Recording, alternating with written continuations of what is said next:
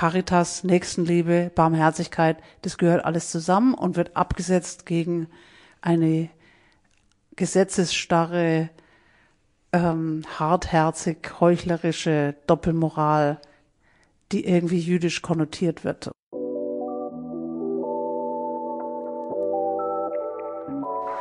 Hallo und herzlich willkommen zu einer weiteren Folge von unserem Podcast Bildstörung. Ich bin Caroline Ritter. Und ich bin Katharina von Kellenbach. Wir sprechen heute über eine sehr populäre, bekannte ähm, Geschichte, die im Christentum auf jeden Fall also identitätsstiftend eigentlich ist, nämlich der barmherzige Samariter.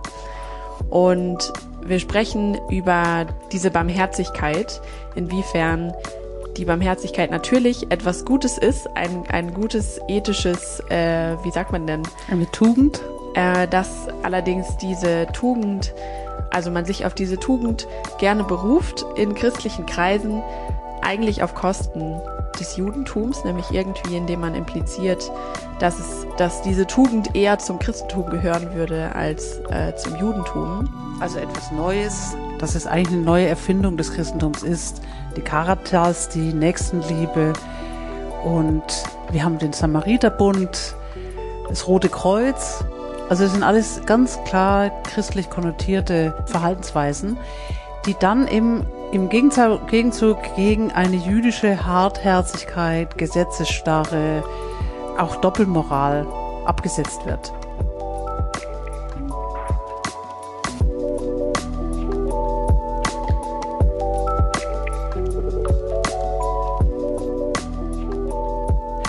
Und das Bild, was wir haben, kommt aus einem Schulbuch, in dem man eben diese Geschichte des barmherzigen Samariters darstellt Genau, denn im Podcast Bildstörung sprechen wir immer über ein Bild und also ein antijüdisches Bild und darüber, wie man es stören kann. Und wir haben ein Bild gefunden, wo es um, das, um den barmherzigen Samariter geht. Also es soll eine Darstellung sein von einer Szene aus diesem Gleichnis. Da ist äh, also eine Straße abgebildet und auf dieser Straße sind vier Personen. Rechts liegt die Person, die im barmherzigen Samariter ähm, quasi das Opfer darstellt, der überfallen wird von Räubern äh, und der Hilfe braucht und äh, ihm, also es beugt sich jemand über ihn, offenbar der Samariter, äh, der ihm hilft und seine Wunden versucht zu heilen und äh, links sind zwei Personen, die sich quasi äh, aus dem Staub machen und aus, also an diesem äh, verwundeten Menschen vorbeigegangen sind, nämlich äh, ein Typ, ein Mann, eine Person in einer langen Robe mit Hut, mit einer Torahrolle unter dem Arm und einem gelben Schal. Und weiter vorne, vor ihm, ist offenbar schon jemand vorbeigegangen. Das kommt auch im Text vor. Äh, jemand mit äh, langem Kopftuch und auch so einer äh, langen Robe. Und auf jeden Fall der Person mit der Torahrolle, die blickt sich, die, die schaut noch so über die Schulter, schaut hinweg. Genau. Und das ist ein ganz neues Schulbuch und natürlich hat die Person oder so die eine Art Kinderbibel oder genau, so. Genau, ne? die, ja. diese Kinderbibel will ja nicht aktiv antijüdisch sein, aber das, der Eindruck, der eben entsteht, ist eben, dass die jüdisch konnotierten Figuren gleichgültig und indifferent und teilnahmslos einfach weitergehen. Und damit wird eben transportiert eine gewisse, ja, die Vorstellung, dass das Christliche irgendwie mit Barmherzigkeit verbunden ist und das Jüdische eben irgendwie nicht. Und dieses Bild wollen wir jetzt stören. Genau. Und dazu muss man natürlich in den Text zurückgehen und sich fragen, ist denn dieses Bild eine eine akkurate, richtige Darstellung dessen, was in diesem Text passiert? Oder könnte diese Geschichte auch anders dargestellt werden, sodass eben auch das Judentum als eine Barmherz, eine Religion der Barmherzigkeit, der Gerechtigkeit, des Mitgefühls deutlich wird. Also können wir eigentlich diese christlichen Kerngeschichten so erzählen, dass die jüdische Tradition auch respektiert wird als eine Auslegung. Genau, dafür äh, lesen wir diese Geschichte einmal vor. Ja, nicht ganz, aber wir fangen an mit der mit der Torah, nämlich mit dem mit dieser Frage, was muss ich tun, Und dann wird es zitiert aus dem dritten Buch Mose.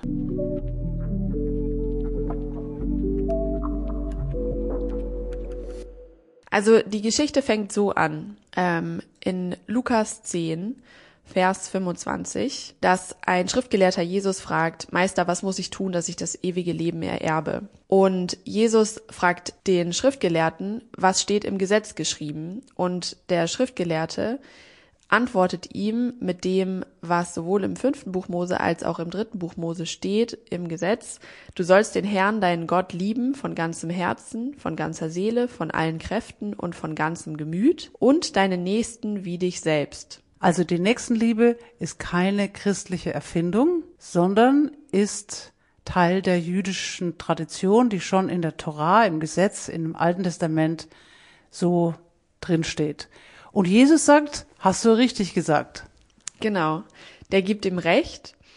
Und dann will dieser Schriftgelehrte aber noch weiter wissen, wer ist denn mein Nächster? Und um diese, um diese Frage zu beantworten, erzählt Jesus dann das Gleichnis vom barmherzigen Samariter.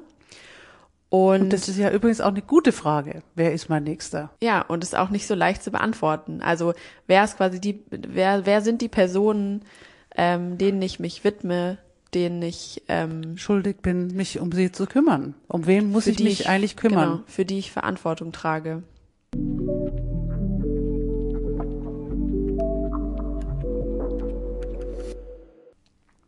Und dann erzählt Jesus eben die Geschichte, dass da jemand äh, überfallen wurde auf dem Weg nach Jericho.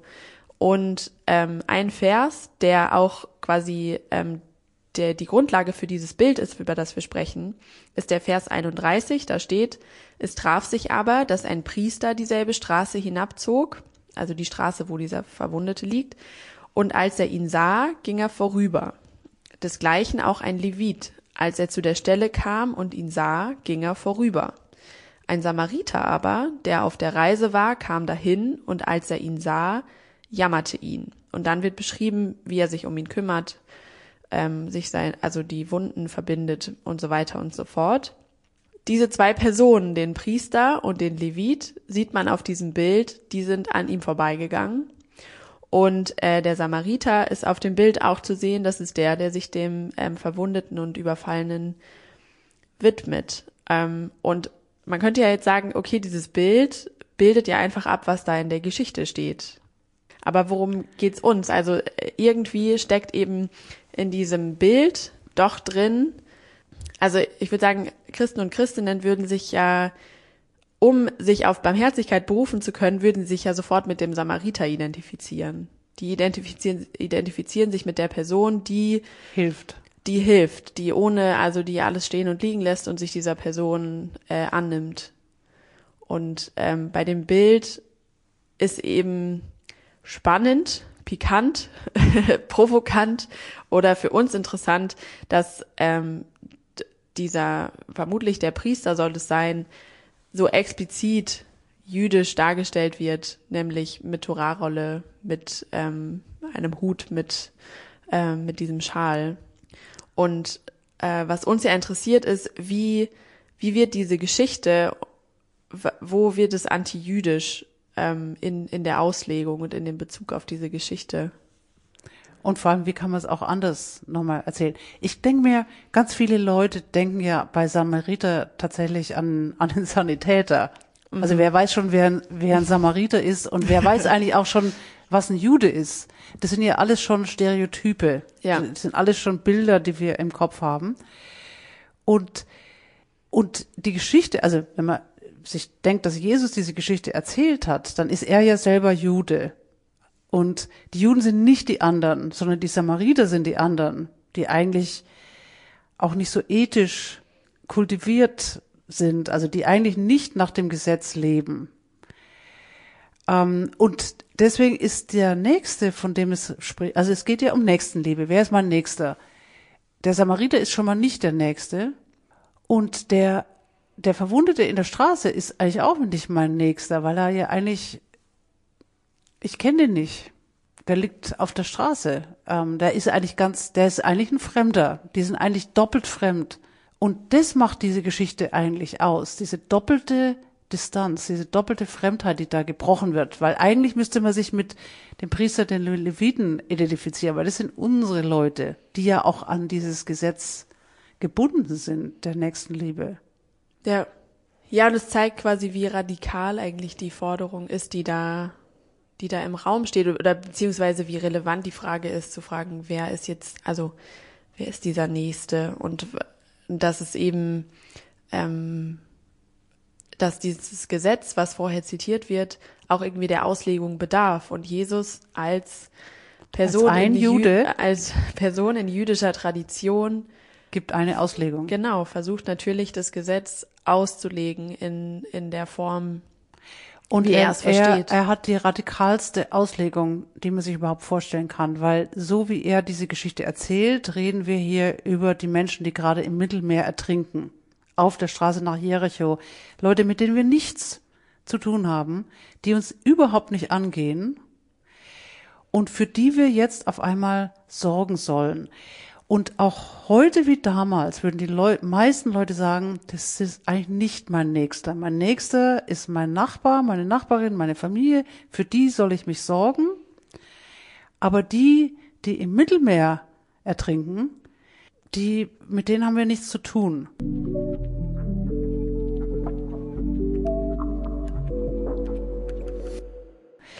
Und jetzt kann man sagen, ist es eine, eine ethisch verantwortbare Antwort darauf. Also respektiere wir eigentlich auch die Leute, die sagen, die Nächsten sind nur die, die in meiner Umgebung sind. Das ist schlimm genug, also ist Arbeit genug. Mhm. Stimmt ja im Prinzip auch. Also ich glaube, was halt da drin steckt, ähm, oder was da drin stecken sollte, ist, dass man selber darauf verwiesen wird und, und so erschüttert ist eigentlich, dass man natürlich, dass man diesem Anspruch einfach nicht gerecht werden kann. Also Könnt, man könnte, ich aber es ist immer die Ausnahme. schon in der Berliner U-Bahn nicht Genau, gerecht. es ist, es Ja. ist auf jeden Fall eine Ausnahme und man kann es auch nicht immer tun, aber man kann es manchmal tun und dann ist es wirklich toll. Unser Problem mit dieser Bildstörung ist, dass in den meisten Nacherzählungen und im Unterricht das, es wird vereinfacht und es wird verkürzt, indem wir automatisch uns als barmherzige Samariter identifizieren und das absetzen gegenüber einem Gesetzes, die wissen zwar, was sie tun sollen, aber sie tun es nicht. Also die Doppelmoral, Hartherzigkeit, das ist, wird irgendwie jüdisch konnotiert. Und damit wird es zu einer Feel-Good-Story, mit dem ich mich einfach schon mal, schon mal gut fühle, ohne mich wirklich tatsächlich herausfordern zu lassen. Und damit wird es antijüdisch und eigentlich auch wirklich problematisch. Und in dem Bild passiert es eben genau. Ja. Ja, es ist dann einfach eine hohle Formel oder so, auf die man sich berufen kann oder wo man quasi einfach so ähm, hat so das Gefühl, per Definitionem ist das Christ Christentum irgendwie barmherziger, obwohl es auch gar nicht unbedingt in, in den Handlungen gar nicht dem äh, nachkommt. Ähm, also ich, ja, also in manchen bestimmt auch, aber halt nicht mehr oder weniger als äh, irgendwer sonst. Ja, Doppelmoral ist kein jüdisches Problem, sondern betrifft uns alle. Und, und natürlich auch, dass wir nicht immer Höchstleistungen, ethische Höchst, ethische, es geht gar nicht. Und im Judentum und nochmal diese Liebe deine Nächsten wie dich selbst ist ein jüdisches Gebot. Und die jüdische Tradition kämpft auch immer wieder damit, was es bedeutet, dieses Gebot auszuleben und, und sich damit in der eigenen Gebrochenheit, mit der eigenen Ambivalenzen. Manchmal schafft man es, manchmal schafft man es nicht. Manchmal macht man gute Taten und spendet und macht das Richtige und an anderen Tagen kann man nicht, ist man müde oder äh, denkt über was anderes nach und tut's nicht. Und wie wir mit dieser Balance umgehen, mit dem, was, was wir unseren Nächsten schulden und wo wir zu kurz kommen, ist eigentlich das Thema dieser Geschichte. Und so sollte sie eigentlich auch erzählt werden. Und wenn sie so erzählt wird, dann wird die auch nicht antijüdisch. Sie muss nicht antijüdisch sein, aber es ist eine sehr lange Tradition. einfach zu sagen, natürlich ist Christentum, Caritas, Nächstenliebe, Barmherzigkeit, das gehört alles zusammen und wird abgesetzt gegen eine gesetzesstarre, ähm, hartherzig, heuchlerische Doppelmoral, die irgendwie jüdisch konnotiert wird. Und dann ist, ich meine, diese Geschichte endet ja mit der Frage, wer ist der Nächste? Ja. Und diese Frage könnte auch die Frage des Opfers sein. Wer ist mein Nächster? Ja. Wer hilft, wer hilft mir? Sowieso eigentlich schon spannend, weil, also die Antwort ist ja sogar, also die Frage ist, wer von diesen dreien meinst du ist der Nächste gewesen, dem, der unter die Räuber gefallen war, fragt Jesus. Und dann sp spricht der Schriftgelehrte, der vorher gefragt hat, der, der die Barmherzigkeit an ihm tat. Also die Person, die geholfen hat, ähm, ist der Nächste und gewinnt selber was. Dadurch, dass er hilft. Aber, also weißt du, es ist gar nicht der, es ist nicht der, der überfallen wurde, der hier als nächster bezeichnet wird, sondern der, der, ähm, der, der hilft. Denn wir machen uns zum Nächsten. Nächstenliebe ist aktiv. Also wir sind nicht einfach nur der Nächste, sondern wir, wir machen wir gehen auf jemand zu und im Zugehen auch auf den Fremden und den Unbekannten und den Verwundeten. Da, dadurch wird das erst zu einer konkreten Beziehung. Also wir setzen uns in Beziehung. Es ist eine, Nächstenliebe ist eine Beziehungskategorie. Ja. Und der barmherzige Samariter wieder, also ist selber fremd und auch ähm, ein, also eben nicht unter, also jetzt in der Zeit, historisch gesehen, sind, Samariter nicht eine Underdog-Gruppe, also eine Minderheit, sondern sie sind eigentlich eine Überge, also die haben Macht und sind irgendwie auch als arrogant und nicht hilfsbereit bekannt, ähm, weil sie runterschauen auf uns, auf uns Juden. Also sie fühlen, die Samariter sind was Besseres als wir, aber in dieser Geschichte wird es eben doppelt nochmal mhm. um, äh, umgebrochen. Uns Juden sagst du quasi aus Perspektive der Person, die das Neue Testament aus, schreiben. Aus, aus jüdisch, aus Jesu Sicht, ja, der ja. Jude ist und aus derer, die diese Geschichte schreiben, die ja diese ganzen Wertungen, wer wir und wer ihr sind, müssen wir ja alle nochmal umformulieren und umdenken aus der Zeit oder aus der Sicht, aus der Perspektive der Autoren. Und es sind eben andere als unsere Sicht und unsere Perspektive. Ja.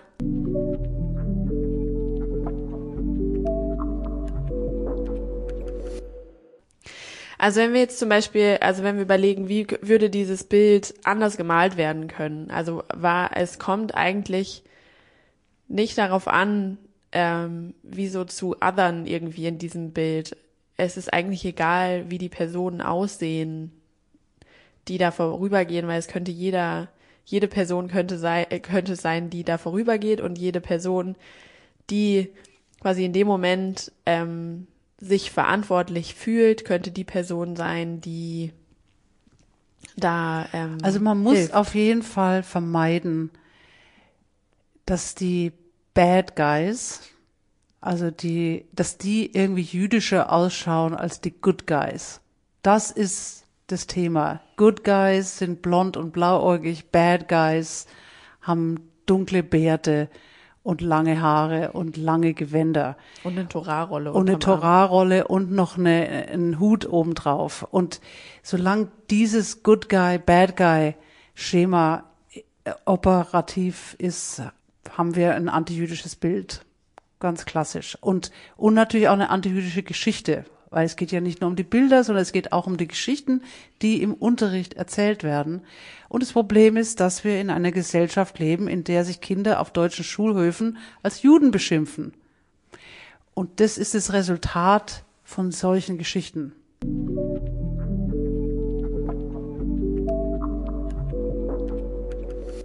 Vielleicht machen wir noch einen Schwenk dazu, inwiefern das auch politisch oder säkular relevant ist. Also dass, ähm, dass diese Doppelmoral quasi, dass man sich selber als barmherziger darstellen möchte als äh, die Juden in dieser Geschichte oder als jemand anderes. Also einfach, dass man überhaupt so diese, diesen Wunsch hat, obwohl es gar nicht unbedingt den eigenen Handlungen entspricht, ähm, sich selber als Barmherziger darzustellen, als eine eigentlich nicht zu definierende Gruppe, sondern darin steckt eigentlich nur der Wunsch, barmherzig zu sein, ohne was tun zu müssen oder so, oder?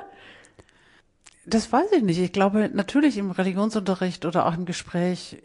Also die Frage, mit der der Pharisäer anfängt, wer ist mein Nächster, ist eine gute Frage. Und ich glaube, dafür gibt es auch unterschiedliche Antworten. Also ich kann auch nicht sagen, dass ich jetzt ausgerechnet den Ertrinken im Mittelmeer helfen muss. Das ist, und trotzdem, wenn die ertrinken und tot sind, ist es irgendwie auch meine, meine Schuld. So wie der Priester, der vorbeigeht, natürlich auch weiß, dass er was hätte tun können. Oder jedes Mal, wenn ich an einer obdachlosen Person vorbeigehe, weiß ich, ich könnte, ich müsste, ich tue es aber nicht und muss damit auch irgendwie leben. Also das heißt, es gibt keine eindeutige Antwort darauf und ich glaube, das muss auch okay sein.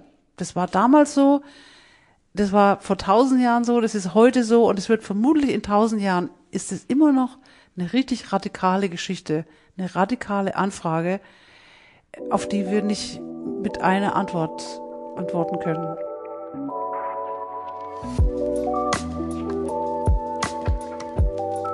Okay, aber ich glaube, wir sind äh, eigentlich an, an ein Ende gekommen, oder? Mhm. Und äh, machen hier Schluss. Bis zum nächsten Mal. Ich hoffe, ihr hattet Spaß beim Hören und äh, tschüss. Tschüss.